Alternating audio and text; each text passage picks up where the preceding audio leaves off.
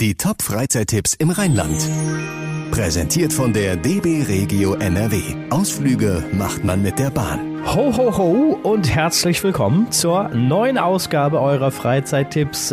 Diesmal haben wir ganz viel Lametta an die Folge gehängt und jeder einzelne Beitrag, den wir für euch vorbereitet haben, den haben wir hier äh, liebevoll weihnachtlich verpackt und Schleife drum und überhaupt glimmt innerlich bei mir die Lichterkette. Mein Name ist Sven Jaworek und ich bin wirklich ein absoluter Fan von Weihnachten. Und ich bin auch ein großer Fan von Weihnachtsmärkten, auch wenn es da oft voll ist und die Getränke und das, was man da essen kann, mittlerweile echt oft teuer sind. Ähm, ja, ich bin da trotzdem schwer für zu haben und kann euch für diese Podcast-Ausgabe ganz unterschiedliche Weihnachtsmärkte ankündigen.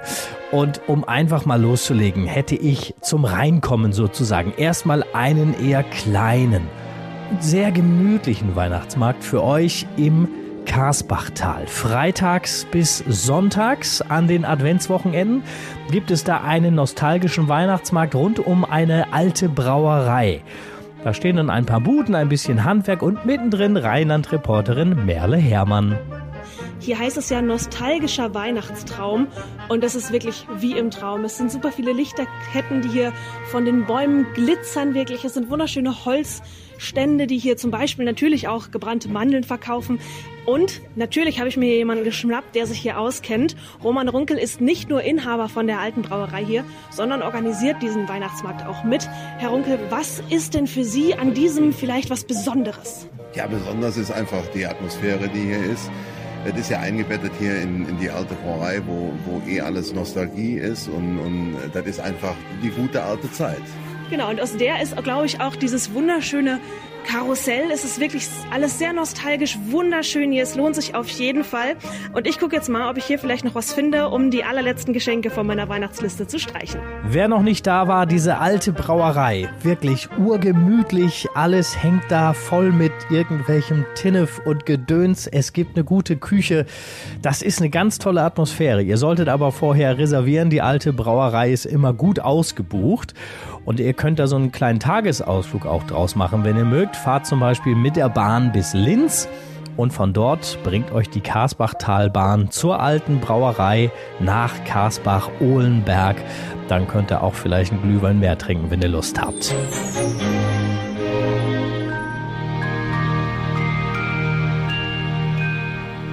Jetzt die Wochen und Tage vor Weihnachten machen wir uns nichts vor, ne? Die sind nur zwischendurch mal besinnlich. Die meiste Zeit gibt es dann ja doch für äh, viele von uns etliches vorzubereiten. Äh, übrigens, nicht nur für uns, auch fürs Christkind. Das hat äh, seine Postfiliale im Bergischen Engelskirchen seit Mitte November ja wieder geöffnet. Und da landen bis Weihnachten so um die 130.000 Briefe aus aller Welt mit Wunschzetteln der Kinder. Da ist dann zum Beispiel sowas hier dabei ein Schlagzeug, ein Dino-Roboter und ein Meerschweinchengehege. Ja, oder dieser kleine Mann hier hat einen ganz typischen Wunsch für einen Sechsjährigen. Ich habe mir eine Drohne gewünscht mit Greifern und einem Sensor. Da fliege ich überall hin und kann, wenn ein Ball auf den Bäumen ist, den Ball wieder runterholen. Wenn ihr noch keinen Wunschzettel ans Christkind geschickt habt, noch ist Zeit, ne? Bis zum 20. Dezember muss euer Brief angekommen sein, dann bekommt ihr auch noch eine Antwort vom Christkind.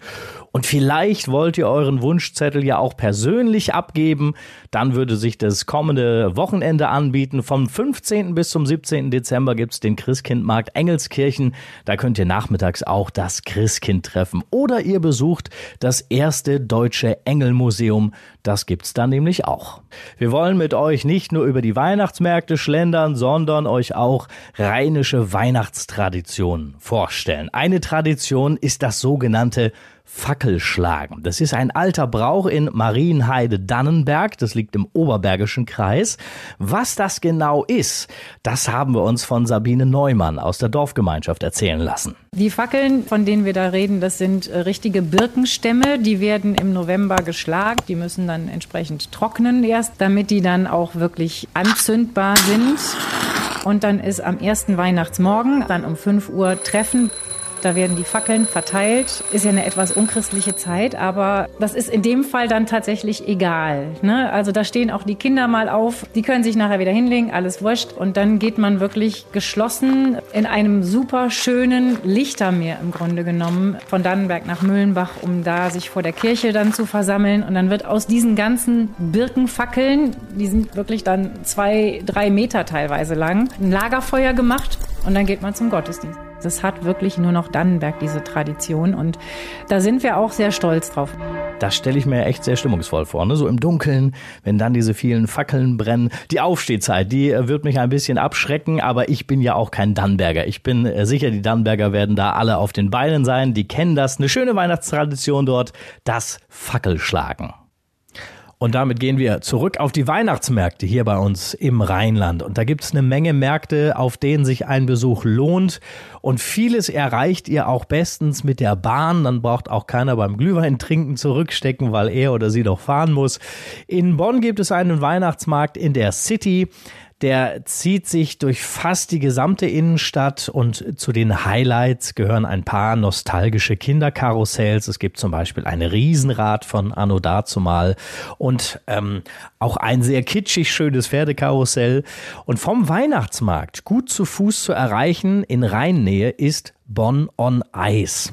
Das ist die überdachte Eisbahn am alten Zoll, perfekt zum Schlittschuhlaufen und Eisstockschießen.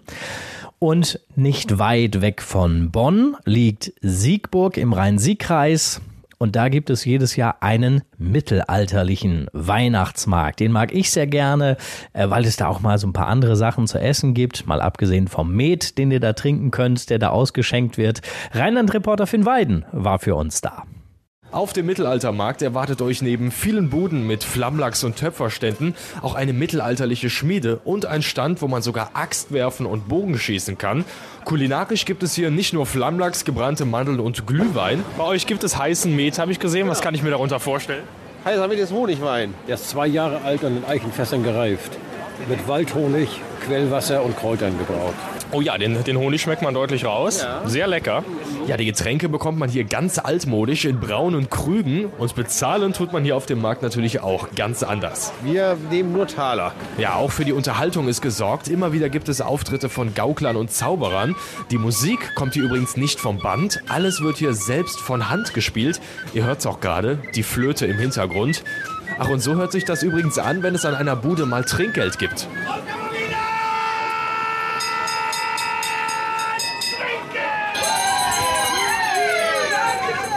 Lichterketten gibt es hier auch nicht. Die gab es ja auch noch nicht im Mittelalter. Überall stehen hier knisternde Feuerschalen und alte Öllampen und das macht es auch so gemütlich hier.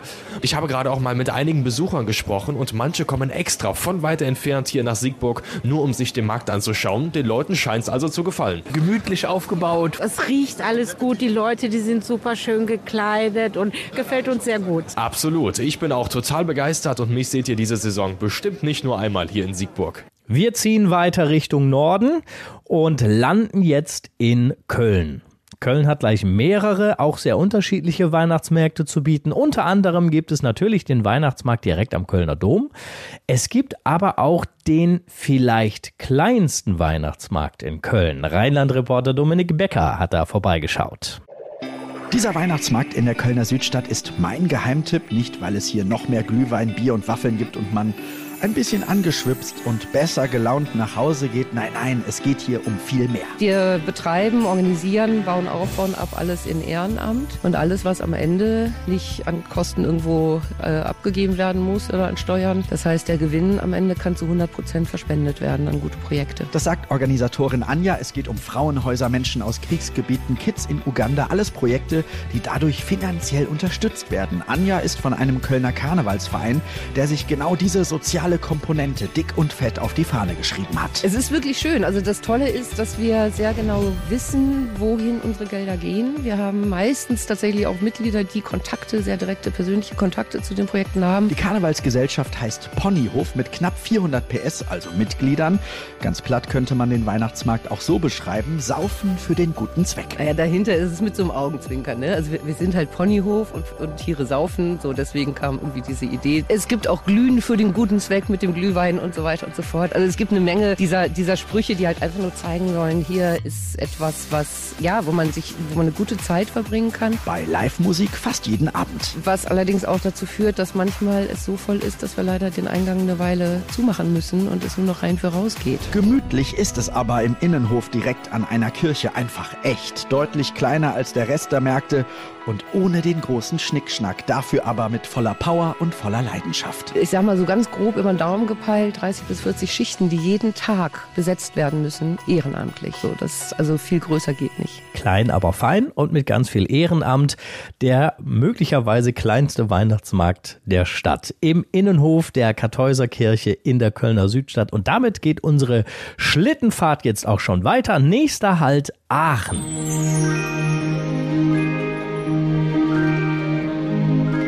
Und wenn wir in Aachen sind, können wir uns natürlich auch Original Aachener Printen. Eine gute Adresse ist die Printenbäckerei Klein. Das ist ein Familienunternehmen, das gibt seit über 100 Jahren. Da lohnt sich also ein Abstecher hin. Und dann geht es natürlich auf den Weihnachtsmarkt. Der feiert dieses Jahr sein 50-jähriges Jubiläum. Till Schüler organisiert den Markt und gerät sofort ins Schwärmen. Ja, das liegt ganz einfach daran, weil wir in einem der schönsten Städte sind, vor einer ganz tollen historischen Kulisse. Wir haben zur einen Seite das Rathaus, zur anderen Seite an UNESCO-Weltkulturgut, den Aachener Dom und genau dazwischen und auf den Plätzen drumherum findet der Aachener Weihnachtsmarkt statt und das macht ihn eben auch ganz außergewöhnlich schön. Dann setzen wir den Aachener Weihnachtsmarkt mal auf unsere Liste. Und bis zum 23. Dezember ist er dann für euch geöffnet, immer von 11 bis 21 Uhr.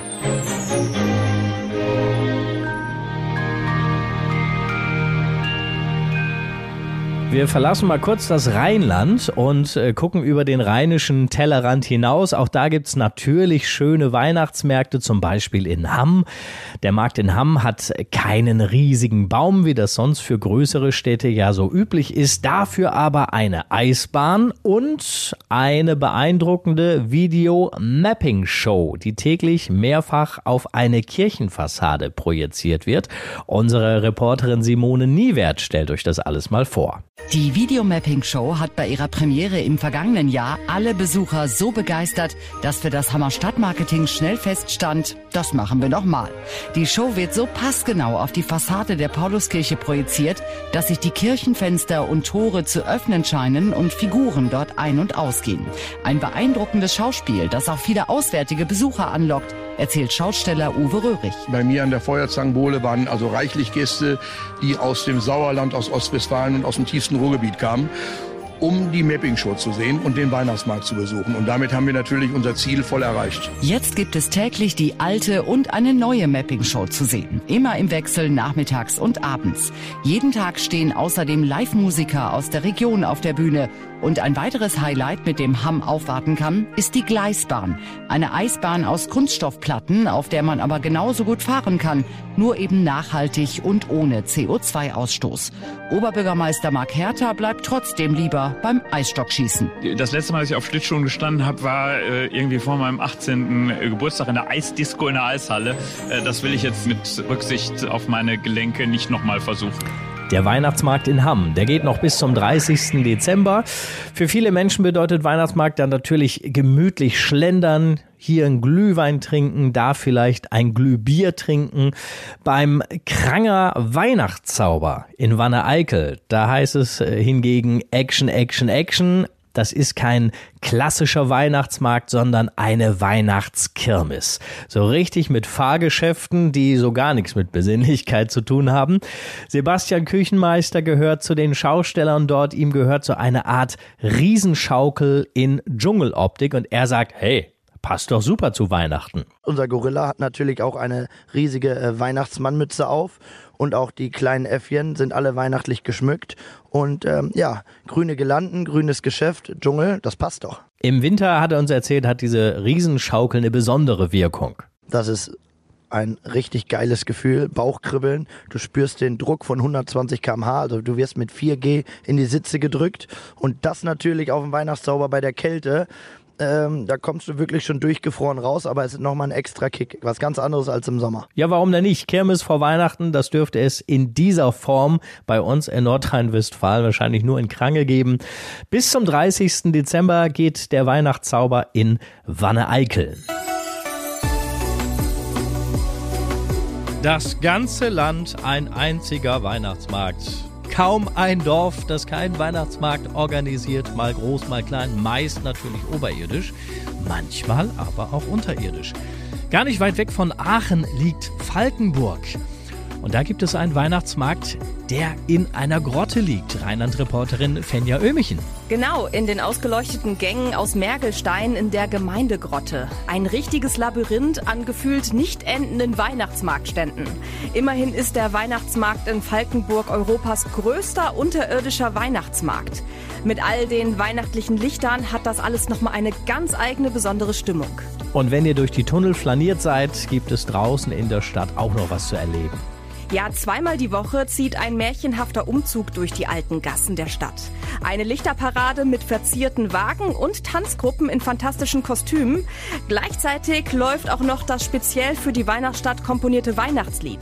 Die Parade zieht immer mittwochs und samstags durch das Städtchen. Genauso magisch wird's auch wieder diesseits der deutsch-niederländischen Grenze. Ebenfalls nicht so weit weg von Aachen gibt es einen weiteren Weihnachtsmarkt, den Monschauer Weihnachtsmarkt. In der Eifel ist die Chance auch ziemlich hoch, den Weihnachtsmarkt mitten im Schnee zu erleben. Ich beschreibe die Altstadt Monschau ja immer gerne als kleines Disney-Dorf mit seinen ganzen alten Fachwerkhäusern mitten im Tal vor einer alten Burg und ein kleiner Fluss fließt da auch noch durch. Das hat schon ohne Weihnachtsmarkt eine ganz tolle Atmosphäre, aber mit all den Lichtern und Buden wird noch mal eine ordentliche Schippe oben drauf gesetzt. Der Weihnachtsmarkt hat bis zum 23. Dezember aber nur an den Wochenenden geöffnet.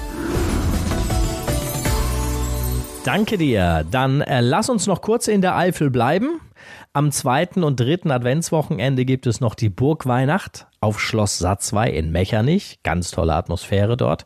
Und gerade wenn ihr das auch so mögt wie ich, also so Weihnachtsmärkte vor einer Burg oder Schlosskulisse, da hat das Rheinland einiges zu bieten. Die Adventszeit auf Schloss Drachenburg in Königswinter zum Beispiel. Oder der Weihnachtsmarkt vor dem Schloss Bensberg in Bergisch Gladbach zum ersten Mal in diesem Jahr. Oder die Hofweihnacht vor dem Schloss Türnich in Kerpen. Oder die Schlossweihnacht in Mülheim an der Ruhr. Oder ihr besucht das Bergische Dorf in Leverkusen-Opladen. Also es gibt wirklich so viele schöne Weihnachtsmärkte. Da könntet ihr jeden Tag zwei besuchen und würdet doch nicht alle sehen. Sucht für euch das passende raus. Checkt bitte immer die Öffnungszeiten. Es gibt Märkte, die ähm, gehen bis rein ins neue Jahr. Andere Märkte sind nur am Wochenende geöffnet. Und zum Abschluss dieser Ausgabe haben wir noch einen Tipp für ganz spontane unter euch. In Blankenheim findet am zweiten Adventssonntag eine Glühweinwanderung statt. Unser Reporter Daniel Dehling stellt euch diese Wanderung vor. Auf zwei Rundwanderwegen bekommen Wanderer unterwegs warme Verpflegung, also Glühwein oder auch Punsch und natürlich auch etwas zu essen. Die sogenannten Glühweinschleifen haben letztes Jahr Premiere gefeiert und seien direkt gut angekommen, sagt Christina Gier, die Tourismusbeauftragte in Blankenheim. Runde 1 war ein voller Erfolg. Wir haben sehr viel Glühwein ausgeschenkt. Das war eine super Stimmung. Und wir hatten viele Wanderer von nah und fern. Die Mischung macht's dabei, sind sich die Blankenheimer einig. Die tolle Landschaft, das Wandererlebnis auf gut ausgeschilderten Wegen und der Glühwein für schlappe 2,50 Euro. Nur die Tasse muss jeder Wanderer selber mitbringen. Sodass jeder immer seine Tasse dabei hat und die auch weiter mitnehmen kann, wenn er den Glühwein nicht am Stand selber leer trinkt. Der Glühwein wird an allen Ständen das gleiche kosten und es wird ein ähnliches Angebot geben. Dazu wird es natürlich auch was zu essen, Kuchen und ähnliches geben. Neu in diesem Jahr ist noch ein Musikprogramm an ausgewählten Stationen entlang der Strecke. Damit reagiert der Ort auf Feedback aus dem letzten Jahr. Und das haben wir uns in diesem Jahr zur Aufgabe gemacht und haben ein kleines musikalisches Rahmenprogramm geschaffen an den verschiedenen Standorten. Verschiedene Musik zieht auch mal um, Wechsel zwischen den Standorten.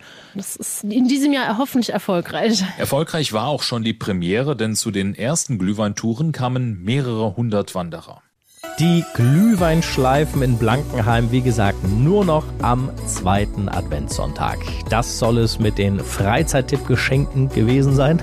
Habt eine schöne Vorweihnachtszeit. Kommt gut durch den letzten Rest dieses Jahres. Die nächsten Freizeittipps, die kommen dann am 6. Januar. Und da wird es dann schon um Karneval gehen. Ich bin Sven Jaborek, bedanke mich fürs Reinklicken und sage bis bald. Die Top-Freizeittipps im Rheinland. Präsentiert von der DB Regio NRW. Ausflüge macht man mit der Bahn.